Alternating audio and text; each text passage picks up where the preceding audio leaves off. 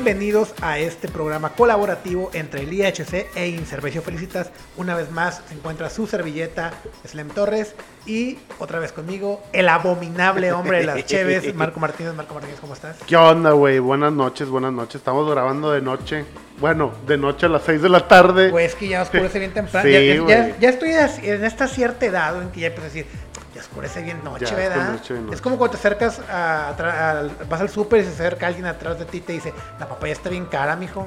Ya, ya, ya estoy ya, en esa edad. ya está fresco, necesito ponerme suéter, ya, güey. ya sales con suéter, Ya soy la señora que se acerca a Sí. ti en el súper y te dice, ese no es, ese no es el cilantro, mijo, es el perejil. Me he, con- me he convertido en aquella cosa que juré destruir, güey. No, yo nunca juré destruirlo. Yo desde hace años sentí que era un anciano en un cuerpo Sí, joven. güey. Oye, güey, pues el programa del día de hoy, güey, A ver, es presentado por el Instituto Histórico Cervecero, cursos, insumos y Incervezo Felicitas, cerveza, salsas. ¿Tienes salsas? Sí, pero no, no son de Inservecio, es Hot Hot Mama, es otra empresa.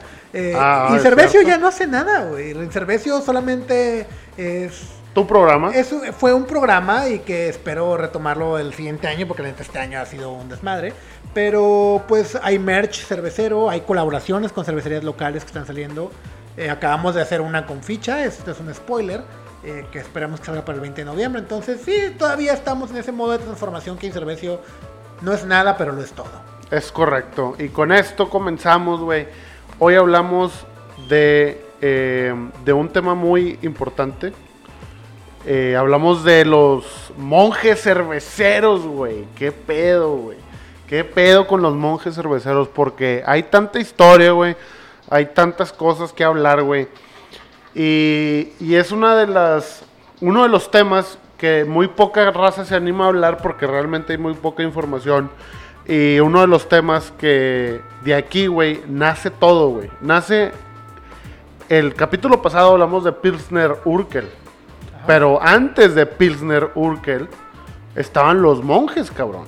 Eh, sí, precisamente eh, estamos hablando de los siglos X, siglo IX, por allá. Solamente había dos grupos de personas que hacían cerveza.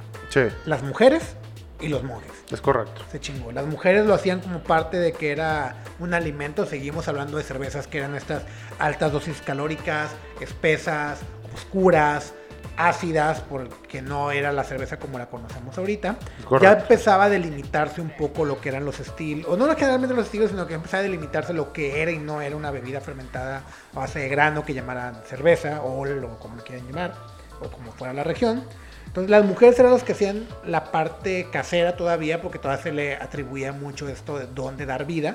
Y los otros eran los monjes, que en el medievo, como tú y yo sabemos, y ustedes espero también lo Porque, sepan, lo vivi- porque vivimos el medievo. eh, a veces pareciera que la soy un- América Latina es dividida en el medievo. güey. Soy un, via- soy un viajero en el tiempo, güey. Vengo del medievo. Todo está igual que, que hace 500 años, Sí, güey. es, el, es el problema de América Latina, por favor, sáquenos de tercer mundo.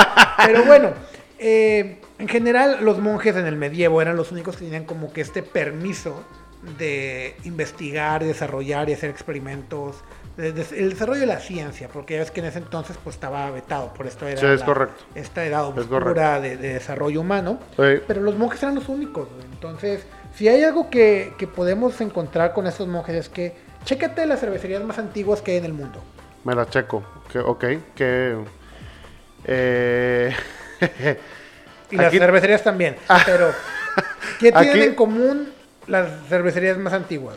Que Uno, tienen en che- común las cervecerías más antiguas. Que, Chécate lo- los años de fundación. mira, güey. Aquí tengo el dato, güey.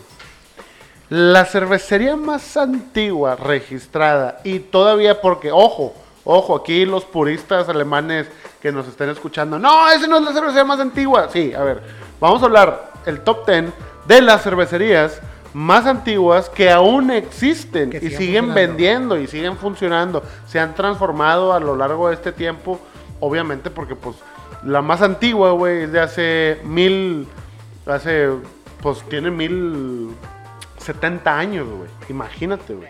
La más antigua, güey, viene siendo Well.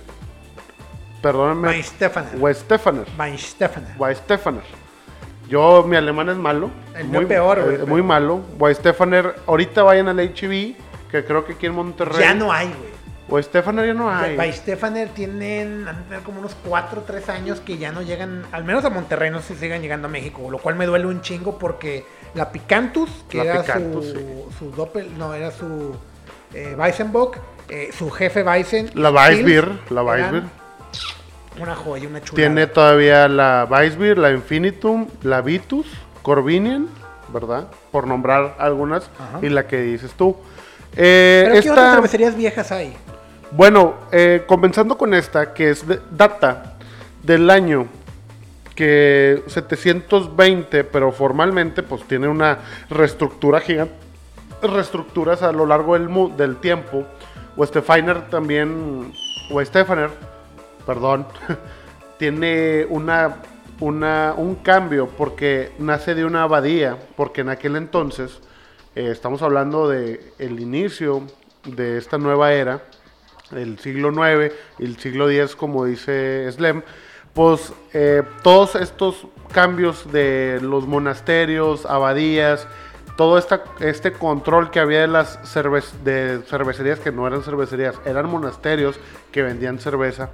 Entonces, parte del hecho de que West Stefaner tiene ese cambio de varios monasterios. Interesante, ¿verdad? Aquí en la, en la literatura van a encontrar que va de un monasterio a otro eh, con este tipo de marca o este tipo. O sea, todavía no era las- West to- Stefaner, todas todavía no existía. Al, al final de cuentas eran como que partes muy importantes en el desarrollo civilizaciones europeas. Sí. Entonces se agarraban a putazos. Entonces eventualmente terminaban destruyéndolas. Hasta los, hasta los sacerdotes, ¿verdad? O sea, agarraban el machete, el hacha y. tenías se- que defender lo te- tuyo. Exactamente. Entonces, eh, eh, todas estas, tanto, digo, no- desconozco la historia de Alemania porque las cervezas alemanas se me hacen aburridísimas, pero la- en la historia belga encuentras mucho de esto de que muchos se van moviendo Ajá. y muchos se van destruyendo y y reconstruyendo. reconstruyendo, es Ah, correcto. entonces, eso Eh, vas a encontrar en todas estas abadías viejas que ahorita ya son marcas cerveceras establecidas, pero que en su momento empezaron siendo monjes, que es lo que tienen todas en común. Y esta en especial, güey, es la más antigua porque obtiene su licencia de comercialización de cerveza, que es ahí donde comienza a ser cervecería oficialmente, en el año 1040, güey, después de Cristo, obvio. Eh, ya es la edad moderna. eh, eh, aún así sigue esto siendo el medievo, el inicio del medievo, y es donde está interesante porque nace de un- una pequeña ciudad que se llama Freising, Alemania, ¿verdad? Este, ahí nos dicen después en dónde está Freising, Alemania. Y por- geográficamente desconozco, no sé dónde es.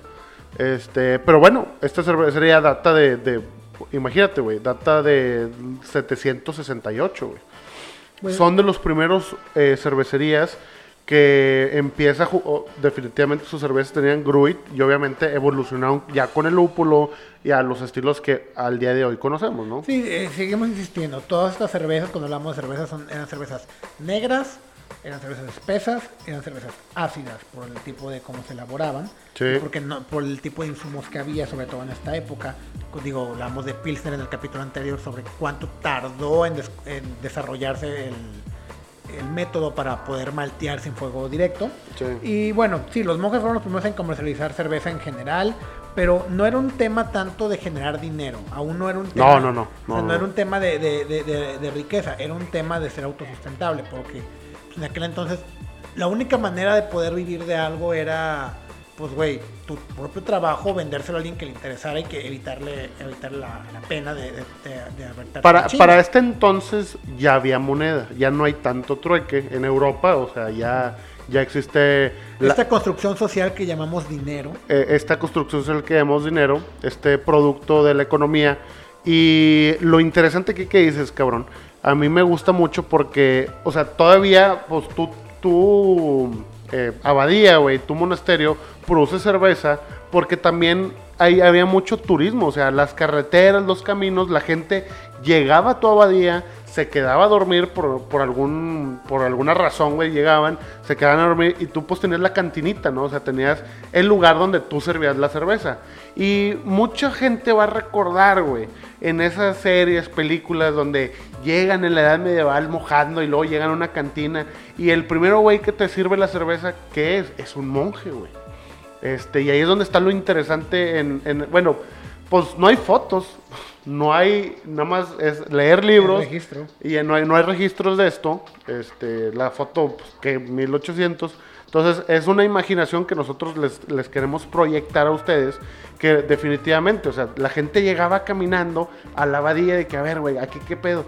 Me voy a quedar unos dos días. Y la gente se podía quedar ahí porque es un lugar religioso. Es un lugar de paz donde eh, había camas porque la gente ahí oraba. Y también era un lugar de paso, güey. Llegabas y comías. Y ahí es donde las abadías se mantenían, güey.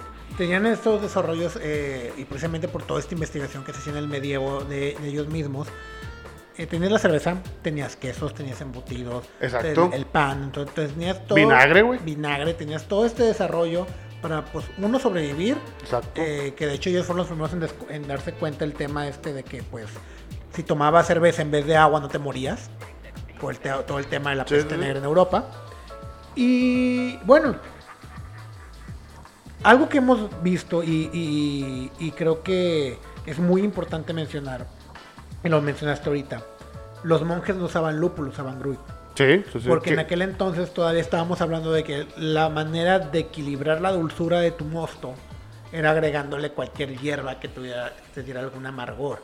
Eh, cuando hablábamos del- de las sati en, en- en la parte norte de Europa, eh, pues que eran ramas de junípero y las berries de junípero y un tipo de hierbas. Eh, Lavanda, eh, romeros, romero, este, mieles, o sea, mieles. ¿cómo, lo ibas a- a- adjudicando para poder balancear ese dulzor y agregarle un sabor A huevo. agradable? Eh, pero fue los mismos monjes bávaros, en esos mismos siglos 9, 10, Que hay una cierta experimentación, güey. pues, ajá, y encuentran como que el lúpulo, esta flor, eh, es como que más apta para el tema de la cerveza. ¿Por qué? Porque te da el amargor necesario, es antibacterial, entonces con esa manera podías empezar a controlar tu fermentación, porque aún aunque no se descubriera qué era lo que fermentaba, ya no eran tan rupestres para creer que solamente pasaba porque Dios es grande. Y a lo mejor sí, pero también entendían que, güey, si uso la misma, eh, la misma pala con la que meneaba, va a fermentar. Y lo, ¿qué pasa si agarro esta pasta blanca que está al final y la repicheo? Ya hay contexto y ya, ya hay una investigación sobre que, güey, puedo reutilizar esto. No sabían qué era, pero sabían que funcionaba. Exacto. Sí, Y sí, entonces con este Eh, mismo- método empírico. Ajá, y con este mismo lúpulo también empezaron a darse cuenta de que, güey, si uso más lúpulo, menos lúpulo, no solamente balanceo, sino que me quita estas eh, características ácidas y a lo mejor encuentras tener un producto más placentero. Exacto, porque, güey, así, güey, una cata. Tú y yo ahorita estamos catando esta cheve, güey, de hace mil años, güey. Dale un trago. ¿Qué es lo primero que vas a ver, güey? Home Brewer es su primero o segunda mam- Sí, muy buena, muy buena respuesta. Eso es lo que sabe. güey. ¿Qui- ¿Quieres saber a qué sabe una cerveza del medievo? Prueba tu primero o segunda cerveza. Acuérdate, acuérdate a tu primera cheve. A todos pasó. No sé, Sí, no pasa nada. O sea, lo, lo primero que a mí se me ocurre, güey, como la malta no era lo que hoy tenemos, güey. una malta muy seguramente, pues, el grano, me, me imagino tostado, ahumado, quemado. De entrada, es una cerveza ácida. Segundo, con un amargor que ni siquiera está calculado. Entonces, a ojo de buen cubero, agarras un chingo de ramas, la metes al hervor, que quiero suponer que estaba hervido, y te da un amargor incalculable. O sea, te da un amargor así de que 100 IBUs es poco, güey. O sea, Pero pues digo, ya, ya le ibas tanteando, güey, porque es como las abuelitas que cocinan con las manos al Exacto. tanteo, o sea, no pesan una verga y... Y sabe con y madre, Y sabe con madre porque Sí. ya le saben, güey. Sí. Si tú quieres... eh, Pero dile a tu abuelita, abuelita, ¿cuánto le echaste? No sé, mijito. Una pizca. ¿Una pizca? Dices, güey. Por ejemplo, ¿qué hay una, hay una anécdota muy chida que digo, ya, eso no tiene nada que ver con el medievo, Sí. de Rulo de Freya. Cuando Ah, ellos- bueno, cuando- buena analogía. Cuando ellos estaban haciendo la hidromiel de Jamaica, esta que es de mis favoritas, by the way. Estos güeyes, o más bien, este Rulo. Manuel quería- y Rulo, sí. Ajá, Rulo lo que quería hacer era como que llevar el agua de Jamaica que hacía su mamá eh, a la cheve, ¿no? Entonces como no había una forma, no había una forma de, oye mamá, ¿cuántos gramos por litro le pones de Jamaica? No sé. O sea, güey, agarró a su mamá, la llevó a los puños Ajá. y, o sea, agárrame, haz como si fuera a hacer un litro de agua, una jarra de agua y Sí. con el puño de la mamá y sobre eso lo pesó y sobre eso calculó. Verga. Eso es impresionante. Sí, y hoy en día, pues es de las mejores hidromieles, inclusive que de, yo he probado. De Latinoamérica, güey, Sí. no por nada. Un saludo a Rulo, si nos estás escuchando. Han sido Los- catalogados como la mejor cervecería de México sin hacer cerveza Sin hacer varias cerveza. veces a nivel internacional. Pero regresando al tema del medievo, güey. como- Oye, güey, espérate. Top, del top 10, güey. La primera. Te tardaste mucho con Stefania, yo por eso la avancé. Luego, la segunda. Weltenburger. Esa sí, no la conozco. Weltenburger es la segunda más vieja, solamente 10 años, 10 años después fundó una cervecería, pero igual ellos tienen una abadía que, fíjate esto, nació en el año 550, después de, o sea, 150 años que la abadía Westefiner, pero ellos se tardaron muchísimo más en ser una cervecería formal, porque todavía había una transición religiosa de, güey, soy religioso, güey, no quiero ser cervecero. Eh, y pasó más tiempo de que, bueno, ya voy a ser cervecero, ¿verdad? Me Pues imagino que La por- verdad es que no creo que fuera por eso, porque no había tanto estigma con el tema. el tema del estigma del alcohol fue bastantes años después. Sí, digo, de- desconozco, pero bueno, quedan en segundo lugar Weltenburger, Cluster Brauer. ¿Ok? Segundo lugar. Bueno, ahora sí, di lo que ibas a decir. No, pues estábamos hablando precisamente de eso, ¿no? De que los, Sí. que los monjes bávaros descubren el lúpulo como una fuente para la cerveza. Eh, y tiene otra característica que no es muy popular y que yo creo que es muy importante a conocer, que el lúpulo ayuda mucho para el sueño. No mames. ¿sí? Yo no sabía eso. Agarra flores de lúpulo, a lo mejor no el pellet, pero agarra las flores de lúpulo, mételas en tu almohada y vas a dormir como bebé. Eh, como, No te las fumes porque es terapia es- aromática. Es, otra como, como aceites esenciales, pero que sí como, funcionan. John, como John Living. ¿Cómo? John Living, una marca de aceites Sí, esenciales, obviamente. pero uno que sí funciona. Sí, sí. Entonces puedes usarlos. Nomás no te los fumes porque esa es la prima de- de- del lúpulo, no es la, lúpulo. lo que Claro, claro. Oye, güey, entonces el lúpulo te ayuda al sueño. Te ayuda mucho para conciliar el sueño. Ok. Entonces, aparte de eso, te da amargor, te, da, sabor, te da propiedades asépticas para que... te- propiedades antisépticas, Entonces te ahí da- fue donde dijeron, güey, te da aroma. te da aromas. Ajá. Y todo esto no creo que lo hayan, o sea, descubierto en una sola aplicación. No, o sea, fue... Fue al transcurso del tiempo donde, a ver, güey, voy a echarle poquito, a ver qué me da. Y luego en, otro bache, ¿verdad? Me imagino el monje ahí con su, con su batita, así de que, a ver, déjame ponerle aquí, déjame ponerle allá. Y Ahora, no era un solo monje, estamos hablando de un grupo de abadías. Sí, eh, o sea, este, sí, exacto, había un, porque- había un, porque- re- un porque- 4chan de lúpulo. Ajá, porque o sea, era el Discord del pedito. Entonces, como, como, teni- como tenemos estos, mon- estos monjes, güey, eh, Era el WhatsApp. Ajá, era el grupo de WhatsApp. Entonces no tenías un- a uno solo, güey. Entonces como Sí. que... Y si iban pasando Tienes tiempos. toda la O sea, razón. tenemos este, este top que, me- que estabas diciendo de las cervecerías, de las 10 cervecerías iniciales que eran fueron abadías en su momento. Ajá. Pero pues eran los como que registrados para vender. Porque hay que recordar, como decíamos, eran los... eh, Todos prácticamente lo hacían porque uno por lo más... Para- era para sobrevivir, güey. para sobrevivir, este, como trueque, para tener para beber ellos, etcétera, etcétera. Ah, hay que, hay que recordar también la leyenda, güey, de, de que los, los monjes, eh, bueno, la religión y el Estado estaba unido, güey. O sea, los romanos, el imperio bávaro, todo eso era una combinación de religión eh, y Estado. O sea, inclusive eso se permeó muchos años después hasta en Latinoamérica. O sea, aquí llegó y el clero estaba pegado al Estado. Entonces, el punto a lo que yo voy es que los monjes, güey, ¿quién le decía a cerveza? El mismo Estado le decía, aviéntate la cerveza, cobre, cobra, porque tú también me vas a entregar el gruit, que esa es otra de las cosas. Los monjes hacían las bolsitas de gruit y vendían el gruit, güey. Ajá, y esa era una fuente de ingreso. muy Eh, Era una fuente de ingreso muy importante como impuesto. Y que de, de hecho, sí, era, era parte de toda la, la carga de todas las taxes. Ajá. Pero eh, cuando los monjes bárbaros empezaron a hacer todo esto, pues lo descartan un poquito precisamente por eso, porque era, güey, voy a perder el control de una herramienta importante para la cerveza que yo controlo su Claro. venta, entonces voy a perder ahí otro ingreso. Sí, sí. Eh, y que fue una de las tantas cosas que a lo mejor mucho ya más adelante cuando Martín Lutero empieza su movimiento de reforma, eh, entre ellas iba incluido el uso de, de lúpulo. O sea, era como este Martin Luther King pero el original, pero en vez de I have a dream, era I have a happy dream. I have a happy dream, ya. Ajá, porque aparte pues, le ayudaba a dormir. güey. Bueno, también digo, no es una buena referencia comparar a Martín Lutero con Martin Luther King, ya que Martín Güey, Lutero. Martin Luther King toma el nombre de Martín Lutero. Pero, güey, y deja tú. O sea, el y también era sacerdote, ¿no? O sea, Mar- no, era político. O sea, era eh, Martin Luther King. No, Sí. no, no, sacerdote no era. o padre o algo así. ¿No?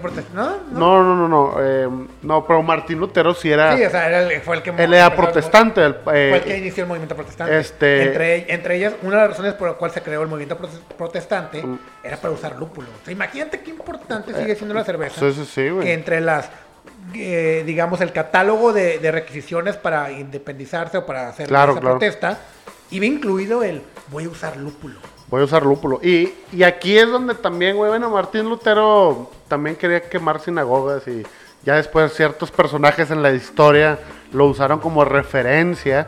Muy mal, terminó muy mal esa historia. Este, Desconozco la historia de eh, Martín Lutero. pero la- Martín Lutero también, pues no le gusta, era anti- eh, antisemitismo, ¿verdad? O sea, digo, fun fact, era muy antisemita, porque eh, también en esta época, pues ya había mucho, a mucha historia ahí, ¿no? De judíos llegando a, a estas zonas, A la zona europea. a sí, zona europea, o sea, ya había esto, ¿no? Que precisamente porque hoy, eh, que hablábamos hace rato de Dave Chappelle, hoy vi el especial y se aventó un chiste muy bueno, muy culero, pero muy bueno sobre eso. Pero aquí no somos antisemitas. Sí, no somos antisemitas, estamos Ok. contando la historia. Nos encanta la historia, señores. Entonces, regresando al tema, Martín Lutero viene, eh, dale, le da el empujón al lúpulo Ajá. que requiere socialmente. Los monjes empiezan a usar el lúpulo y la gente lo empieza a usar. Pero todavía paralelamente está el gruit ahí, güey, porque el gobierno ocupaba el gruit, o sea, y inclusive hubo Es un se momento... hicieron, se hicieron dos facciones, o sea, Sí. eran los que sí lo utilizaban, que de hecho en, en los mismos bárbaros, los mismos este, alemanes, lo, de- lo descartaron, o sea, lo descartaron por usar el gruit. El, el lúpulo no lo volvemos a ver hasta Inglaterra, que es donde empieza a tomar fuerza, y luego ya con Martín Lutero, que hace toda la Sí, sí, sí. Pero todo este lapso sí, el gruit era, de hecho, el nombre científico de, de lúpulo era como que la planta Humus, humulus lupulus. Ajá, o sea, era como que la de lobo, la planta de lobo, algo así, como que Ajá. era una manera de, de- de nombrarla de, güey, este pedo es malo. Sí. ¿Qué digo? Lo del tema del lúpulo todavía lo, lo podemos ir mucho más atrás de que lo descubrió Pliny the Elder, Plinio el Viejo, el Plinio el Joven, y que nosotros creemos que fue en realidad eh, el viejo Paulino, viajero en el tiempo, hay una historia muy chida al respecto, El viejo que desarrollamos entre Neoleone y Justicia Divina, cuando trabajaba ahí en Justicia Divina. Ajá. Entonces, pero eso es mucho, mucho, mucho antes. Te mamás. Entonces regresamos, sí, güey, güey. Sí, sí, de- del viejo Paulino. Dejaron el tiempo. Vergas. Entonces, viene la historia de uno de los personajes más icónicos del mundo de la cerveza, que es Jan Primus, eh, o Juan I, que data de la historia entre 1251, que es su nacimiento, y su fallecimiento es de 1294. El duque de la zona de Brabante, que era antes Imperio Romano y estaba conectado entre Bruselas, Alemania, una parte de Francia. Este eh, era una persona que era un influyente aristócrata de abolengo, pues era un duque, güey. Te imaginas que el duque pues tiene lana, tiene tierras, o sea, en, en Europa eso era Tener un- retrete en tu casa era un lujo. Sí, tener retrete en tu casa era un lujo. Y tener, sobre todo en esta época, tener muchas tierras era indispensable porque tenías a gente trabajando. Entonces, este señor tenía tierras donde él sembraba cebada y obligadamente hacía que esa cebada se hiciera cerveza y no pan. Porque este señor era uno de los reyes de, como tú le dices, el pedito. ¿verdad? Entonces, eh, se le denomina a este señor, eh, Juan I, la leyenda, o sea, que él era Ga- Gambrinus. Gambrinus era un dios mitológico de antes de Cristo. Gambrinus viene mucho antes. Mucha gente dice, ah, chinga, entonces, ¿cuál es el de la foto donde está con una copa? Bueno, el de la foto de la copa es Juan I, el que es del medievo.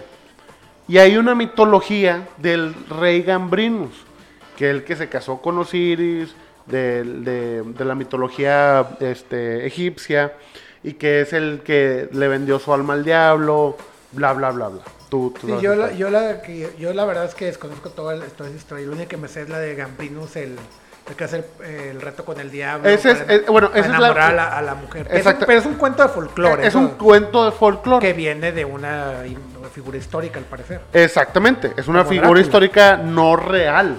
El, el que es la persona real es Juan I, el que era el conde de esta zona de, que abarcaba Bruselas, Alemania, que se llamaba Brabante. Entonces, este señor, güey, introdujo la cerveza como grano fundamental. Ya, ok. Ah, ah, ah, este... Sí, faltan cinco minutos, señores. Ya vamos a acabar. Vamos a acabar, vamos Sí, a acabar. No, si cortas y eso. ¿no? Sí. Ah, ok. sí. Sí. Oye, Juan primero se introdujo la cerveza de Malta en Europa y luego también introdujo el brindis, güey. Ok. Ok. No El- sé, nunca me había puesto a pensar en dónde venía el Eh, brindis. el denominado Nasrovia, el denominado Prost, el denominado Cheers.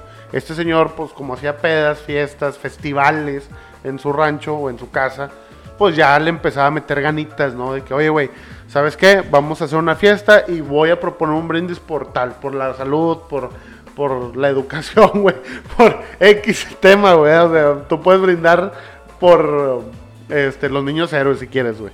Eh, un gran influyente en la cerveza, güey. Eh, tan influyente que, pues, él me empezó a meter cizaña, empezó a meter leyes en Bélgica y en la parte de Alemania para que este producto fuera comer para empezar a comercializarse.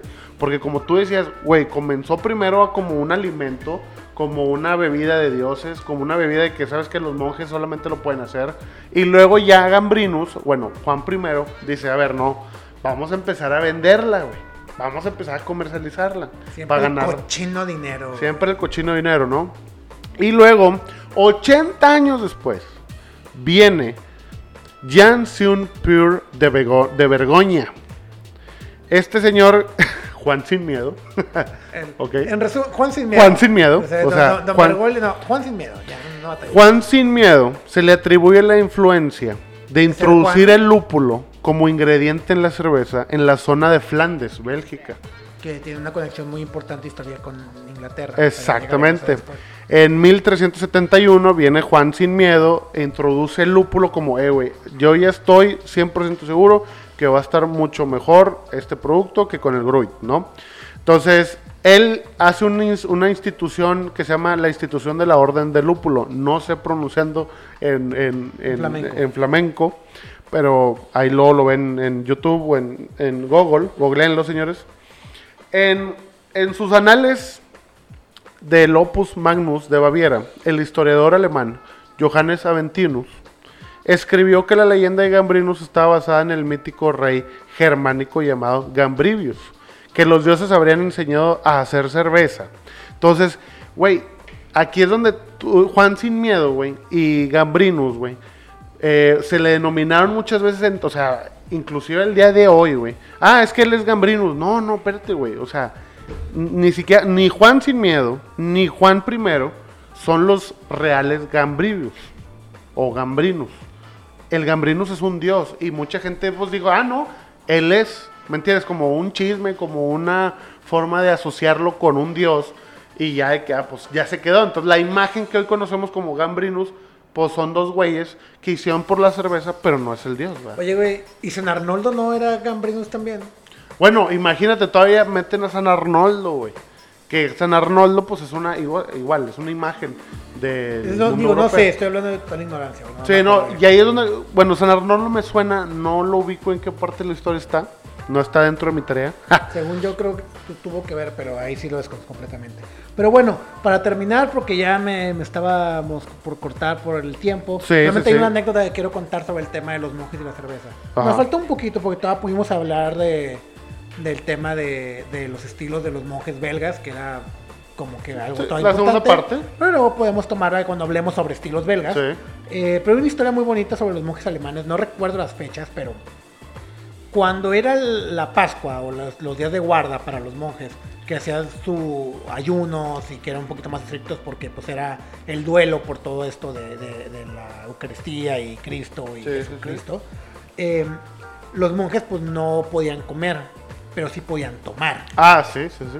Entonces fueron los, los monjes de Paulaner, los de- que ahora conocemos como, como cervecería Paulaner, empezaron a hacer una cerveza mucho más fuerte para beber en esas fechas. Con más carga calórica. Con más carga calórica, Correcto. con, con más, o sea, más azúcares, Más más, azúcares. más proteínas, más todo para poder Aguantar. sobrevivir ese ayuno. Los demás monjes les tenían envidia. Decían, güey, no es posible que todos estemos batallando y estos culeros no solamente no están respetando el ayuno, sino que están agarrando una pedota. Sí. Vamos a peinarnos con el Papa. Y se peinaron. Se peinaron los culeros. güey. Ok. Entonces el Papa les manda un, un- un WhatsApp de aquel entonces. Una carta con carta- una paloma. Una carta con una paloma, quiero creer, o un mensajero. Y les dijo, Sí. a ver, vatos. Tenemos una situación. No es posible que ustedes estén agarrando la fiesta con una bebida más alta en alcohol, que sí es más alta calórica, pero pues son días de guarda, güey, ¿qué pedo? Entonces estos vatos mandaron a un monje que era como el más labioso, de, güey, agárrate un barril, llévatelo hasta allá, Ajá. llévasela Una carreta en burro. en carreta en burro o, o cargada Sí, como sí, pinche... sí, como el pipila. Como armadura de caballero del zodiaco, güey, no sé, güey. Los vatos que le dijeron, a ver, compadre, tú, tienes, tú eres el más labioso, tienes Sí, que ir allá y convencerlo de que uno no nos saquen de- del reglamento y otro que no nos manden a la chingada y que no nos maten. Sí. Lo mandan. La travesía desde Alemania hasta el Vaticano. Sí. Quiero creer que el Vaticano, se- se- o sea, o el Papa estaba donde está el Vaticano. Pero era una- aunque fuera al, Sí, sí, pueblo de al lado, era una chinga. Este güey llega con el Papa, le da del barril a probar, dice, mire, esto es lo que estamos haciendo, güey. Esto es lo que estamos fabricando, pruébelo y denos la razón, güey. O sea, denos la razón de que pues, estamos haciéndolo bien. Sí. No estamos comiendo, o sea, esto es lo que estamos tomando. El vato la prueba y le escupe. Dice, vatos, La cerveza. Ajá, y el vato, si ustedes están tomando esto, están haciendo una penitencia más culera. Sí, güey. que fue lo que pasó, que en el trayecto, esa cerveza Se se, agrió, se- se, volvió vinagre, se volvió un sabor más desagradable. Porque aunque ya usaran lúpulo, aunque ya controlaran un poquito más su proceso, seguía siendo una cerveza con levadura mixta, con bacterias, que con el calor del viaje y la temperatura se iba a joder. Este monje se llamaba Ator. Y por eso todas las Doppelbock, como esa cerveza que llevó, terminan en Ator. ¡Boom, bitch! Entonces, la cerveza se llama Por eso todas las Doppelbock terminan en Ator. Celebrator, Celebrator. eh, Salvator, Salvator. um, Optimator, eh, todo- chécate todas las Doppelbock y todas las Sí, Doppelbock bueno, terminan en exacto, la, la marca o el, O sea, cada cervecería en Alemania, y usualmente hasta los americanos, y usualmente yo fomento que cuando uno haga una Doppelbock lo siga haciendo como tradición. Suelen terminar su nombre de comercial de esa cerveza, de la. Doppelbock, Ator.